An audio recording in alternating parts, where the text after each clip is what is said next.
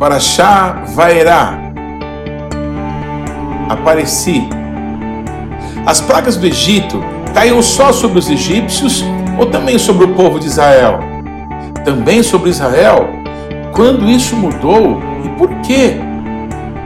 Quando a Bíblia diz que Deus zomba dos seus adversários, você consegue entender como de fato isso ocorreu ou ocorre ainda hoje? Quando a palavra de Deus, no Antigo e Novo Testamento, diz que todo aquele que invocar o nome do Senhor será salvo, está se referindo a que nome? Yahvé, Jeová, Yud Rei Vav Rei, Hashem, Adonai, qual nome? Você não consegue dormir sem essas respostas? Então vamos juntos. Shalom pessoal, eu sou Paulo de Tarso e esse é o programa A Minha Torá.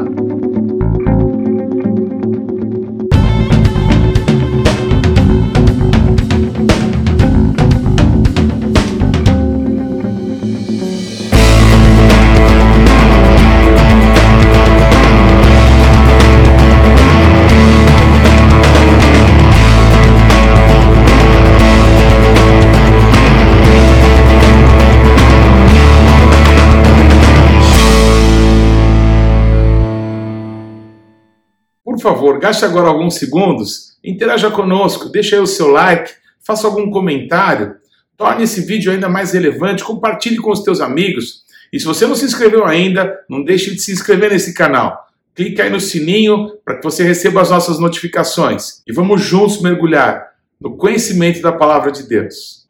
Shalom! A paraxá de hoje é Vairá, uma paraxá poderosa, uma paraxá que apresenta ao nosso Deus de uma forma gloriosa contra os inimigos do povo de Deus, contra todos aqueles que oprimem, é, tentando impedir que a promessa, que os propósitos de Deus se cumpram para o seu povo. O braço forte, a mão poderosa do nosso Deus há de se manifestar nessa paraxá. E por isso, a paraxá se chama Vairá. O nosso Deus apareceu. Está escrito lá em Êxodo 6, 2, que é o início dessa paraxá. E falou Deus a Moisés e disse a ele: Eu sou Yud Rei Vav Rei, eu sou o Eterno, eu sou Hashem. Aparecia a Abraão, a Isaac e a Jacó como El Shaddai, e o meu nome, Yud Rei Vav Rei, não me fiz conhecido. Mas a partir desse momento, quando o nosso Deus se apresenta para Moisés, ele queria se fazer conhecido, ele queria que o nome dele, ele queria que quem ele é fosse manifesto para o seu povo e através do seu povo para todas as nações da terra. Todos saberão que só o Senhor é Deus. E o que é interessante é que na última paraxá Shemot, nós lembramos com que arrogância o faraó, ao ouvir uma ordem de Deus. Deus não pediu, por favor, faraó, deixa o meu povo sair do Egito para que me possa fazer uma festa no deserto, para que me possa cultuar. Deus não pede, Deus não tenta entrar em acordo com o Faraó. Deus não está em pé de igualdade com Satanás. O nosso Deus é o Criador de tudo e de todos que existem. Ele é o Criador dos céus e da terra. O nome dele é exaltado sobre tudo e sobre todos. E na arrogância de Faraó, ele diz a Moisés: Quem é Yud Rei Vav Rei? Quem é esse Deus que você serve? Por que, que eu vou ter que ouvi-lo? E por que, que eu teria que libertar o povo? Isso é um absurdo.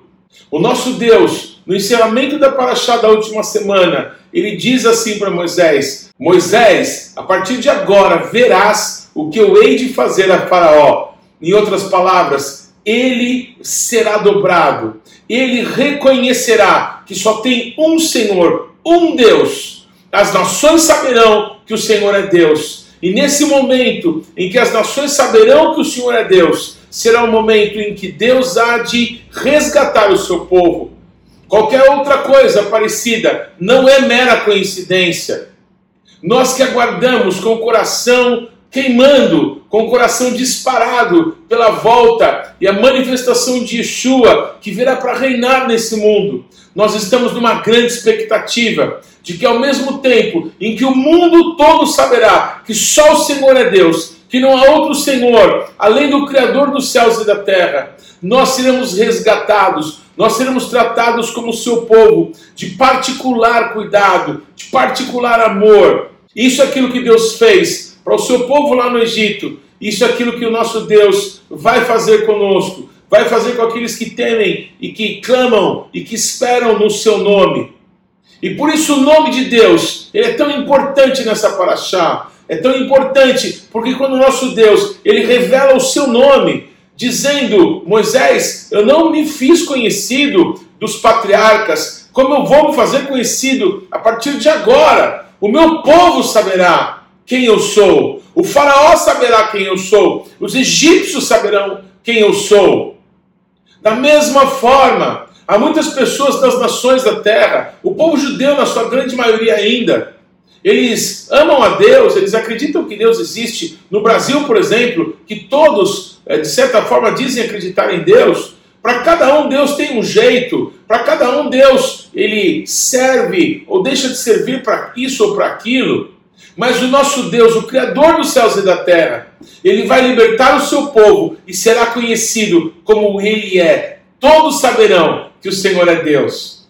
Essa paraxá fala disso. Deus aparece para Abraão, Deus quer aparecer para você, Deus quer se revelar para você, para que através da tua vida todos saibam que o Senhor é Deus. Não é maravilhoso isso? Faraó, figura de Satanás, figura de um governador mundial que ainda há de se manifestar, que nós conhecemos como anticristo. Satanás nunca esteve em pé de igualdade com o nosso Deus. Ele não é inimigo à altura de Deus. Não existe aí uma dicotomia entre o bem e o mal, entre Deus e Satanás, como se fossem forças opostas e que se equilibram. Não existe um equilíbrio da força. Sabe, Star Wars, aquilo é uma grande mentira. Aquilo faz parte de um engano coletivo que prende a mente das pessoas. O nosso Deus, o Criador do universo, seria um covarde se o nosso Deus destruísse Satanás, se nosso Deus esmagasse Satanás como se esmaga uma barata. Não, nosso Deus não fez isso. Quando Satanás se insurgiu contra o nosso Deus, ele o fez cair. E quando ele engana o ser humano, criado pelas mãos de Deus, para o louvor da sua glória, fazendo com que o homem desse as costas para a vontade de Deus, o nosso Deus, no seu plano de redenção, ele decidiu fazer com que Yeshua viesse a esse mundo como homem, para que através da manifestação de Deus como homem, como ser humano, o ser humano pudesse mostrar para Satanás qual é o seu lugar. Pois está escrito que na cruz do Calvário, Satanás foi exposto à vergonha, junto com todos os demônios. Yeshua triunfou, como homem, ele triunfou. Está escrito assim em Isaías capítulo 45, versículos de 5 a 7. É um texto que eu amo muito e que exemplifica muito bem aquilo que eu quero compartilhar com o teu coração. Está escrito assim: Eu sou o Yud Rei Vav Rei. Eu sou o eterno e não há outro. Fora de mim não há Deus. Eu te visto ainda que tu não me conheças, para que se saiba desde o nascente do sol e até o poente, que fora de mim não há outro. Eu sou o Yud Rei Vav Rei, eu sou o eterno e não há outro. Eu formo a luz e crio as trevas. Eu faço a paz e crio o mal. Eu sou o Yud Rei Vav Rei. Eu sou o eterno que faço todas essas coisas. Em outras palavras, Deus é o Criador de tudo, Ele é o Senhor soberano sobre todas as coisas. O nosso Deus governa sobre todas as coisas. O nosso Deus está no controle de todas as coisas. Nada escapa à sua soberania, ao seu controle, ao seu governo. Bendito e engrandecido seja o seu poderoso nome. Arrogantemente, o faraó diz: Quem que é Deus? Para que eu tenha que ouvi-lo? Por que, que eu vou libertar o povo? O nosso Deus começa então a liberar os juízos contra o Egito, contra Faraó e contra todo o povo. E o Faraó ele vai sendo dobrado aos poucos. Algumas declarações que passam a sair da boca de Faraó, que mostram essa mudança. Para alguém arrogante que diz: quem que é Deus? Quem que é esse Yud Rei Vav Rei? Quem que é esse eterno de quem você está falando? Por que eu tenho que ouvi-lo? Por que eu vou obedecê-lo? Olha só a mudança na boca do próprio Faraó. Ele diz assim em outro momento. Ele fala num outro momento em permitir que o povo de Israel saia do Egito para adorar e ele cita o nome de Deus. Ele cita o Yud Rei Vav Rei. Para alguém que ele não conhecia, agora já estava reconhecendo quem ele era. Em outro momento ele chama de Yud Rei Vav Rei Tzadik. O Eterno é justo. Sim, o Eterno é justo, separado de todos os outros deuses. Mikamorra Baelim etadonai. Quem é o Eterno entre os deuses? Aleluia!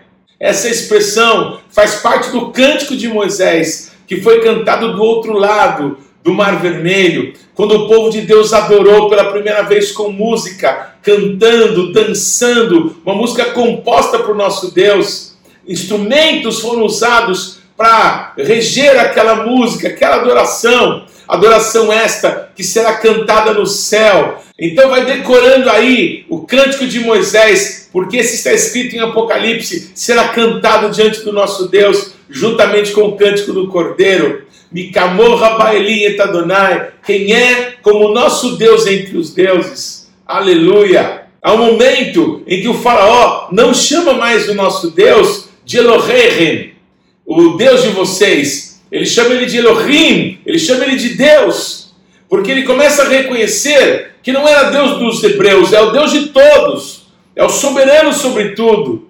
A mudança vai sendo vista, percebida de forma muito clara aos olhos de todas as pessoas. Mais para frente, o faraó reconhece que ele peca contra Deus. Ele diz: Eu pequei contra o Yud Rei Vav Rei. Ele reconhece a personalidade, ele reconhece a grandeza do nosso Deus e reconhece o seu pecado, porém não se arrepende. O coração dele é obstinado. O próprio Deus endurece o coração de Faraó para que fique provado para ele e para todos que só o Senhor é Deus. Era um homem que se intitulava Deus, mas o nosso Deus dobra o seu orgulho. O nosso Deus, como diz a Raftará dessa semana, faz com que aquele crocodilo, símbolo do orgulho, símbolo de Leviatã, o demônio que controla o orgulho, ele seria é, lançado anzóis o prenderiam, ele seria lançado no meio do deserto, onde se transformaria.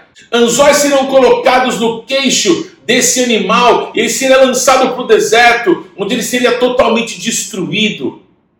O orgulho do Egito seria quebrado, e Faraó, paulatinamente, ele vai reconhecendo quem é o Eterno, ainda com o coração obstinado e endurecido, ele vai tendo que ceder diante do poder, diante do braço forte do nosso Senhor.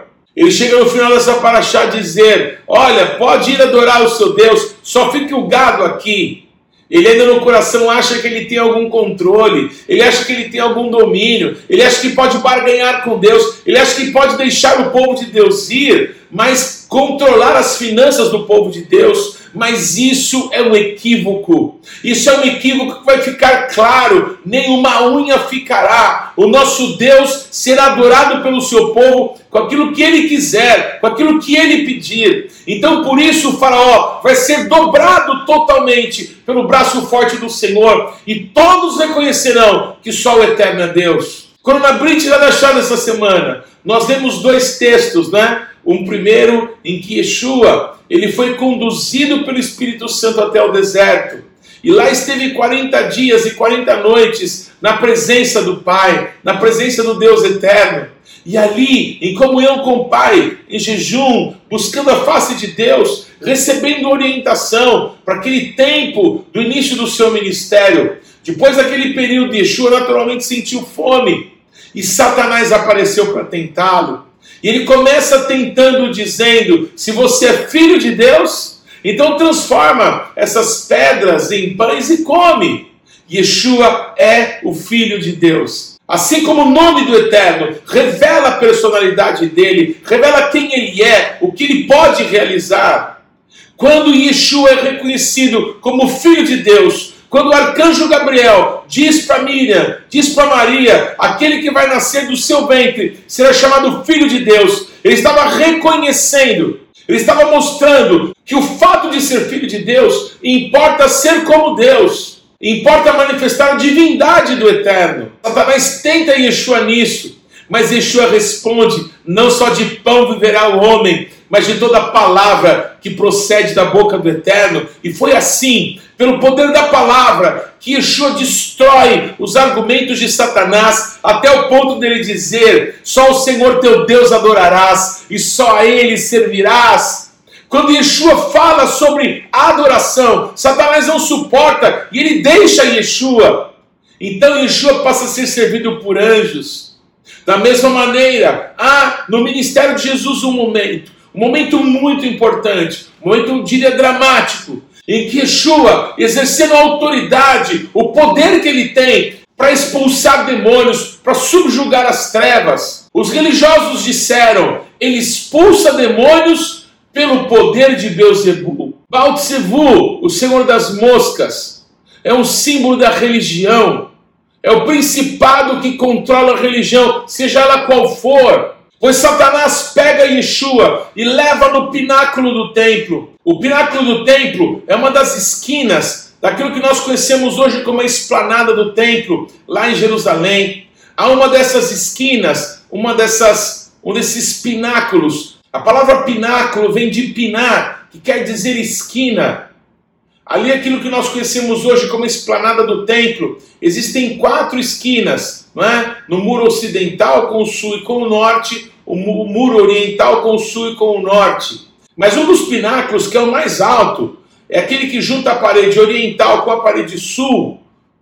Ele é muito alto, é o maior dos pináculos. Então Satanás leva Jesus até ali e diz: Se você é filho de Deus, pula daqui, porque está escrito no Salmo 91 que Deus dará ordem aos seus anjos para te guardar. Satanás tenta Yeshua através da palavra, mas Yeshua responde: também está escrito: Não tentarás o Senhor teu Deus. Com o poder da palavra, Yeshua destrói os argumentos de Satanás e ele tem que fugir. Eu diria que o pináculo do templo seria o cume do cume da religião. Não há nada para nós da religião, coisa alguma. São preceitos sobre preceitos, regras sobre regras, coisas que as pessoas fazem como se com atitudes nossas humanas pudéssemos ser aprovados por Deus. Não podemos. Ficou claro na lei que o nosso Deus entregou para Moshe Rabbeinu que o homem que disse nascer Benishma, faremos e obedeceremos, no instante seguinte constrói um bezerro de ouro. Ficou claro que nós fazemos o que achamos fácil e mostramos para todo mundo aquilo que somos tão bons no cumprimento das leis mas aquilo que nós não cumprimos, nós varremos para debaixo do tapete, nós escondemos dos olhos das pessoas, mas não diante dos olhos do eterno. Então a religião, então a religião não nos ajuda diante de Deus. A tentativa de nos reaproximar, de nos religar a Deus, a tentativa humana de conseguir tocar os céus, ela é frustrada porque foi pelo nosso orgulho, pelo pecado, que nós fomos separados de Deus. O nosso Deus disse: o dia que vocês comerem da árvore do conhecimento do bem e do mal, certamente morrereis. E assim é como nós nos encontramos sem Yeshua. Yeshua, então, ele faz uma pergunta para aqueles religiosos que o confrontavam: se eu expulso então Yeshua faz uma pergunta para aqueles religiosos. Ele diz assim: se eu expulso demônios pelo poder de Beuzebu, em outras palavras, se eu expulso demônios pelo poder da religião, por que expulsam os vossos filhos? Mas Yeshua completa dizendo: se eu expulso demônios pelo dedo de Deus, certamente o reino de Deus é chegado até vocês. Isso é grandioso demais. E nós voltamos para a Paraxá dessa semana, porque há um momento em que os juízos começam a cair sobre os egípcios. O primeiro dos juízos é o juízo de sangue. As águas do rio Nilo se transformam em sangue. Por quê? Porque o rio Nilo, como lemos na Raftará, ele era considerado um deus para os egípcios, ele era adorado. As crianças, os hebreus, os, as crianças, os meninos hebreus, eles eram sacrificados para aquela entidade do rio Nilo. Quando o rio Nilo tinha suas cheias, aquela água caudalosa, aquela água cheia de material orgânico, fertilizava toda a planície do Egito. Então qualquer coisa que se plantava crescia com muito vigor. O rio Nilo era adorado, o rio Nilo recebia o sangue de sacrifícios. Mas o nosso Deus, ele zombou do rio Nilo, ele zombou dos deuses do Egito. O rio Nilo, que recebeu sangue de inocentes, se transformou em sangue para que os egípcios bebessem.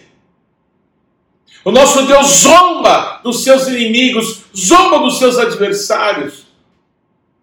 Não há ninguém como o nosso Deus. Os egípcios também adoravam as rãs. Quando as rãs começavam a coachar em certa época do ano, era um sinal de que as cheias estavam chegando, que daqui a pouquinho o rio Nilo ia transbordar, trazendo a fertilidade, trazendo a prosperidade.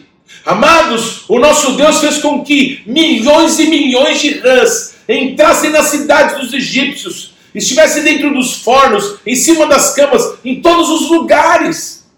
O nosso Deus zombava de quem eles colocavam na sua esperança. Mas a coisa mais terrível disso, mas o rio Nilo nas suas cheias. Depois de séculos que o povo de Israel estava morando no Egito, também o povo hebreu começou a se alegrar, começou a celebrar quando a prosperidade do Egito chegava.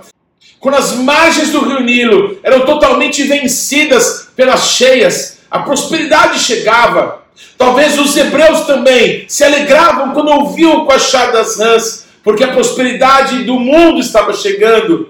Mas o nosso Deus, zombando dos deuses do Egito, também trouxe juízo ao povo de Deus que confiava no sistema do mundo, no sistema do Egito, na prosperidade que o Egito tinha para eles. Será que não é algo parecido com aquilo que as nações estão enfrentando e também o povo de Deus nesse tempo? Se a nossa confiança está no sistema do mundo, é importante saber, todos saberem, o sistema do mundo será quebrado. Nós precisamos voltar a confiar e a depender de Deus e obedecê-lo, porque Ele é o Senhor, Ele é o dono, Ele é quem manda foi termos nos desviado dele, fez com que todo esse mal viesse sobre nós todos. O que é interessante a você, amado que me ouve, é que no primeiro e no segundo juízo, o juízo de sangue e o juízo das rãs, os magos do Egito reproduziram com as suas artes mágicas, reproduziram invocando os seus demônios, os seus falsos deuses, reproduziram aqueles sinais produzidos por Moisés e produzidos por Arão, pelo braço poderoso do nosso Deus. Mas quando Arão pega o seu cajado e fere o pó da terra do Egito, e o pó da terra do Egito, penso eu, que o Egito tinha muito pó. Pensa nas dunas. Quando o pó da terra do Egito se transformou em piolhos e atacou os homens, e atacou os animais de uma forma horrível, e os magos do Egito não conseguiram reproduzir aquele sinal, os magos do Egito disseram: Isso é o dedo de Deus. Aleluia! Quando Yeshua diz que se eu expulso demônios pelo dedo de Deus, certamente o reino de Deus é chegado até vocês. Precisamos entender que lá no Egito, quando os magos, quando o poder da religião não consegue mais imitar, há um limite para a religião, há um limite para o engano. As pessoas são enganadas, se deixam enganar por um tempo, mas há um tempo em que o nosso Deus diz basta, há um tempo que o nosso Deus diz acabou a brincadeira. A partir de agora, todos verão e todos saberão que eu sou Deus. A partir dessa hora, o juízo que começou a cair sobre os egípcios, mas também afetar os hebreus, não afetava mais o povo hebreu. A partir do quarto juízo, que era o quê? O juízo das moscas. Apareceram enxames de moscas em toda a terra do Egito, mas na terra de Goshen, onde estava o povo de Israel, não tinha moscas. O Senhor das moscas, o Senhor da religião, agora estava sendo julgado pelo nosso Deus, estava sendo envergonhado. O poder da religião tinha sido quebrado. Beuzebu, Baltsevu, estava envergonhado porque não tem mais poder do que o Criador dos céus e da terra. A partir desse momento em que o povo de Deus se separa da religião, se separa do engano, se separa da mentira e depende, se consagra, espera somente em Deus, os juízos que vieram não nos afetarão mais. Os juízos que vierem vai cair sobre as pessoas que não temem a Deus, para que possam saber que o Senhor é Deus, para que possam se arrepender dos seus maus caminhos, mas esses juízos não cairão mais sobre o povo de Deus. O nosso Deus está nos ensinando, o nosso Deus está falando conosco, nós precisamos ouvi-lo. Porque as palavras do nosso Deus são vida para nós, são esperança para as nossas vidas. Quem é como o nosso Deus entre os deuses? Irie, Asher, Irie. Diga a eles, Moisés, eu serei o que serei. Baruhu, Baruch Shemor. Bendito seja ele, bendito seja o nome do nosso Deus. Aleluia! Eu não posso deixar de citar as quatro promessas, as quatro palavras redentivas que o nosso Deus, através de Moisés, deu ao seu povo, fato pelo qual, até os dias de hoje, o povo de Israel celebra o Pêssar, celebra a Páscoa do Cordeiro, tomando quatro cálices de vinho, cálices que são explicitados para nós no Evangelho de Lucas, quando Yeshua toma um cálice e diz: recebei e reparti. E aí depois ele toma o último cálice e diz: Este é o cálice da nova aliança no meu sangue. Tomem dele todos e façam isso em memória de mim. Quando Yeshua faz essa distinção entre dois cálices, nos traz o um entendimento, não é? Que não era só um cálice, eram no mínimo dois, poderiam ser dez, mas na verdade eram quatro.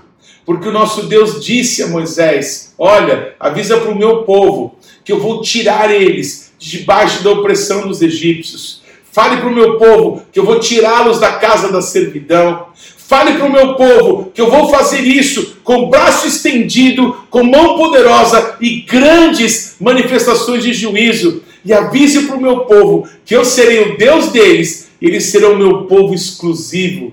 Aleluia.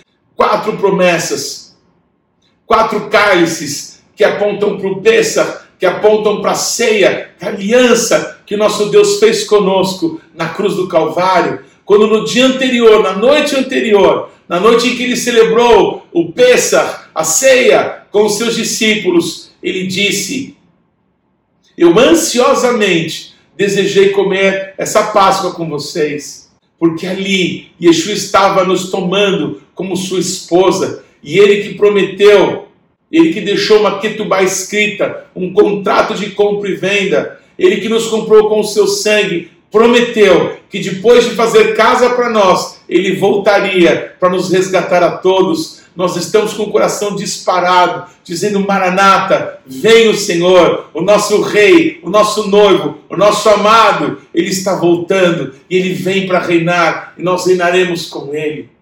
Para que eu possa encerrar a paraxá de hoje, essa paraxá maravilhosa, eu queria poder meditar um pouquinho contigo sobre o nome do nosso Deus. O nosso Deus, preste atenção nisso, ele não se revela pelo seu nome para nenhum dos patriarcas, nem para Noah, nem para Noé, nem para os seus filhos. O nosso Deus só se apresenta pelo seu nome, Yud Rei Vav Rei, para Moisés. Por quê? Porque era hora da libertação porque era hora de saírem do Egito, de cruzarem o Mar Vermelho, de caminharem pelo deserto para que pudessem entrar na terra prometida. Essas coisas todas são figuras, são sinais de algo que Deus realmente fez com o povo de Israel, mas que apontava para aquilo que ele faria por todos nós, primeiro para os judeus e depois para nós, para os não-judeus, através de Yeshua, através do Mashiach, glorioso de Israel, nos tirando do mundo, nos tirando do pecado, não é? Nos levando a cruzar o Mar Vermelho, a cruzar da morte para a vida, sermos batizados na água, amém? Mas também na nuvem. Assim como o povo foi guiado pela nuvem e passou pelo Mar Vermelho, nós somos batizados em o nome do Senhor Jesus. E somos guiados a partir de então pelo Espírito Santo que vem habitar o nosso interior. Ele nos conduz, ele é o Emanuel, ele é o Deus conosco, ele é o tabernáculo que foi colocado no deserto, mas que agora mora no centro do nosso coração. Assim é Deus, ele nos leva nesse deserto, que tem sido essa vida. Porém, um tempo, um lugar onde nunca vai nos faltar o pão do céu, onde a rocha vai continuar nos dando água, em que a nuvem da presença de Deus, a coluna de fogo durante as noites da nossa vida, estão nos conduzindo até a terra da promessa, até o verdadeiro descanso que o Eterno tem para nós, o Shabat eterno, em que nós reinaremos com Yeshua e depois estaremos com Ele para sempre. Então, meditando nesse momento glorioso histórico, em que o nosso Deus revela o seu nome para o povo, Moisés vai e anuncia para o povo de Israel o nome do Senhor. Infelizmente, temos que lembrar uma coisa muito triste. Há uma profecia em Isaías capítulo 6, versículos 9 e os seguintes, que diz o seguinte: que o povo de Israel seria cego para que não visse, seria ensurdecido para que não ouvisse, para que não crescem com o coração, para que não pudessem confessar o nome do Eterno, para que pudessem ser salvos. Porque isso, por causa da dureza do coração, por causa dos desvios, por não terem ouvido os profetas, há um momento quando as pessoas não ouvem a palavra de Deus, quando as pessoas não dão ouvido aos profetas, a palavra de Deus passa a ser como uma história da carochinha, alguma coisa do passado, alguma coisa dos velhos, alguma coisa que não é mais real, alguma coisa que precisa ser atualizada. É isso o que acontece quando as pessoas não dão ouvidos a Deus. Na história do povo de Deus, há um momento em que o nome de Deus deixa de ser invocado. Desde os dias do rei Josias, desde o tempo do profeta Jeremias, em que a arca da aliança foi escondida e nunca mais ninguém soube o seu paradeiro. Desde o cativeiro babilônico, pouco tempo depois de Josias, o nome de Deus nunca mais foi invocado. Perderam a pronúncia do nome de Deus. Até hoje falam Hashem, até hoje dizem Adonai, o Eterno, Senhor. Da mesma maneira que Deus permitiu que o seu nome não fosse mais invocado, o nosso Deus tinha uma promessa de redenção para o seu povo, tinha uma promessa de esperança para toda a casa de Israel e também para as nações, porque não é só o povo judeu que tem um véu colocado sobre os seus olhos e também no seu coração. Em Isaías capítulo 25, versículo 7, diz que há um véu que também está posto sobre as nações. Talvez alguns digam, não, o povo judeu não creu em Yeshua, então agora a salvação é para as nações. Mas se isso fosse verdade, por que tantos bilhões que convivem conosco hoje estão servindo a falsos deuses, são ateus, são agnósticos, estão presos em religiões, em violência? Sim, há um véu ainda sobre as nações, assim como reside ainda um véu no coração e nos olhos do povo judeu, mas o nosso Deus tem feito um milagre.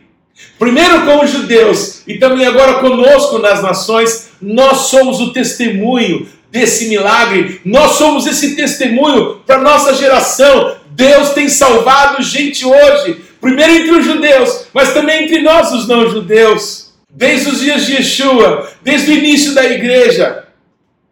Como diz Atos dos Apóstolos, dezenas de milhares de judeus, crentes em Yeshua, que cumpriam a Torá, ou seja, judeus Judeus que eram guiados pela Bíblia, pela palavra de Deus, mas que reconheciam Yeshua como Mashiach. Então, naquelas pessoas o véu foi rasgado, assim como o véu se rasgou do alto a baixo, Nem todo Israel se perdeu, porque sempre haverá um remanescente fiel. Deus sempre terá sete mil que não dobraram seus joelhos. Quem sabe hoje eu estou falando para uma dessas pessoas que o véu será rasgado, que vai entender com clareza para que possa invocar o nome do Eterno e ser salvo. Essa é a promessa, essa é a profecia apontada no livro do profeta Joel. No livro do profeta Joel, no capítulo 2, no versículo 32 está escrito: todo aquele que invocar o nome do Eterno, o nome Yud Rei Rei, será salvo. Mas como vou invocar se ninguém sabe qual é esse nome? Como se fala esse nome? Muitos inventam teorias é Jeová, é Yahvé, é não sei o que lá, eu não sei. Se o nosso Deus quisesse que soubéssemos a pronúncia do Yud Rei Vav Rei, ele teria nos revelado. O apóstolo Pedro, na manhã de Pentecostes, na manhã de Shavuot, quando o Espírito Santo caiu sobre aqueles 120 homens e mulheres, ele invoca a profecia de Joel, ele toma essa palavra e lembra que todo aquele que invocar o nome do Eterno será salvo. O apóstolo Paulo, em Romanos capítulo 10, versículo 13, ele diz a mesma coisa. Todo aquele que invocar o nome do Senhor, é assim que está escrito na nossa Bíblia, será salvo. De quem Paulo está falando? De quem Pedro está falando? Se a pronúncia tinha se perdido, por que Pedro traz essa profecia? Porque essa profecia é lembrada se não é possível invocar o nome de Deus. Deixa eu te contar uma coisa muito especial, do qual meu coração ainda queima ao lembrar. Algum tempo atrás nós recebemos um pastor judeu aqui na nossa igreja em São Paulo. Foi feito um pedido para nós, porque esse irmão nosso, esse irmão judeu nosso, ele trabalha com pessoas influentes em Israel, que não fossem gravadas, que não tomássemos áudio ou vídeos daquela reunião tão importante. E ele falou algo no nosso coração. A palavra Yud Rei Vav Rei pertence a uma família de palavras, não é? E ele disse com todas as letras para nós que se o nome de Deus fosse invocado, se o povo judeu falasse o nome de Deus conforme essa linha gramatical, seria impossível que eles não reconhecessem que Yeshua é o Mashiach, porque a pronúncia, porque a tradução dessa pronúncia, ou o significado dessa pronúncia em hebraico, seria mais ou menos o seguinte: aquele que há de se encarnar.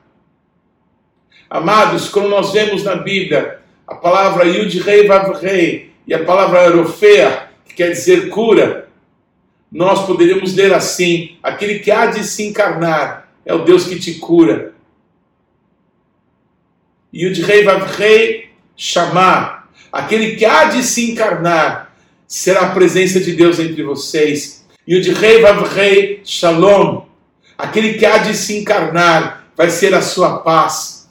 Esse irmão nos fez lembrar do que está escrito, que nunca ninguém viu a face do nosso Deus. Então, quem se manifestava? Ou quem se manifestou para Abraão? Quem se manifestou para Manuel, o pai de Sansão? Ou quem se manifestou para Gideão? Ou quem visitava Adão no Éden? Quem era? Qual era o seu nome? Aquele que há de se encarnar. Por isso, Pedro, que invoca essa profecia de Joel e que lembra que todo aquele que invocar o nome do Eterno será salvo.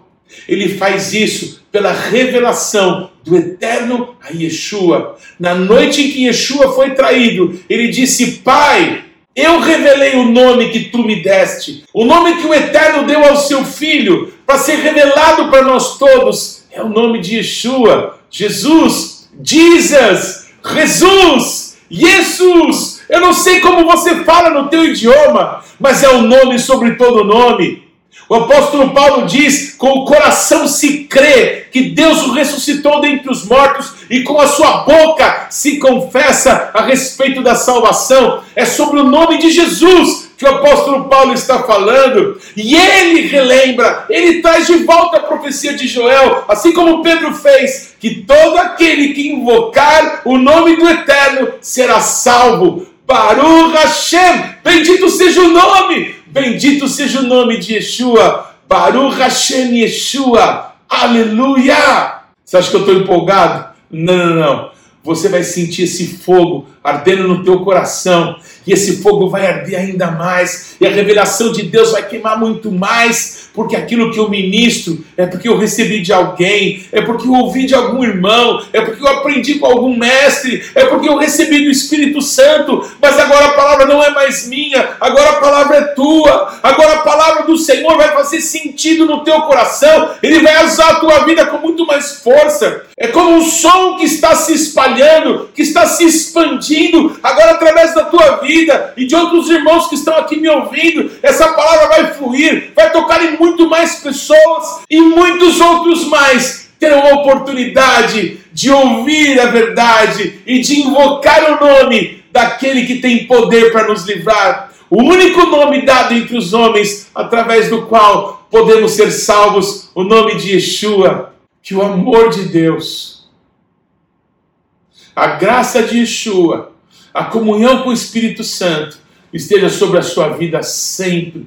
Que um divisor de águas seja estabelecido nesse momento, nas nossas vidas. Que possamos ver com os nossos olhos o véu sendo rasgado de pessoas das nações, de irmãos nossos brasileiros, de pessoas de outras nações da terra, no meio do povo judeu, que um tempo de milagres, o maior de todos os milagres, a revelação de quem Deus é para nós, se manifeste nos nossos dias, assim como Deus falou com Moisés. Moisés fala para o meu povo: diga que o Yud Rei Vav Rei ordenou que eles pudessem ser livres. Eu declaro hoje: Yeshua, ele morreu por nós. Ele é o Cordeiro de Deus que tira o pecado do mundo. Ele foi simbolizado lá no Egito com aquele cordeiro que foi sacrificado. Ele é o sacrifício perfeito. Ele é o único sacrifício que pode ser agradável ao nosso Deus e Pai. Tudo já foi feito. Invoque o nome do Eterno. Invoque o nome de Yeshua e você vai ser salvo. E a vida de Deus vai fluir no teu coração como um rio que Deus te abençoe. Que Mitzion Tesetorá, o Dvar Adonai, Yerushalayim. E de Sião virá a lei e a palavra de Deus de Jerusalém. Não se esqueça, o Shabat não pertence à semana que está terminando. O Shabat não pertence à semana que está começando. O Shabat pertence ao Eterno. Shabbat Shalom. Não deixe de ler ou de ouvir os textos que foram citados na Paraxá dessa semana você pode acessá-los ou no nosso site ou nas principais plataformas de podcasts. O importante é que você, pessoalmente, mergulhe no conhecimento da palavra de Deus. Você pode participar ativamente do programa Minha Torá, se inscrevendo no nosso canal, mandando perguntas, interagindo, compartilhando com seus amigos é, porções que vão te edificar. Mas também você pode fazer parte disso semeando financeiramente para que esse canal se desenvolva ainda mais. Então você pode usar os nossos dados bancários para que você possa fazer contribuições para que a palavra de Deus possa alcançar muitas outras pessoas. Vamos fazer isso juntos. E que Deus te abençoe.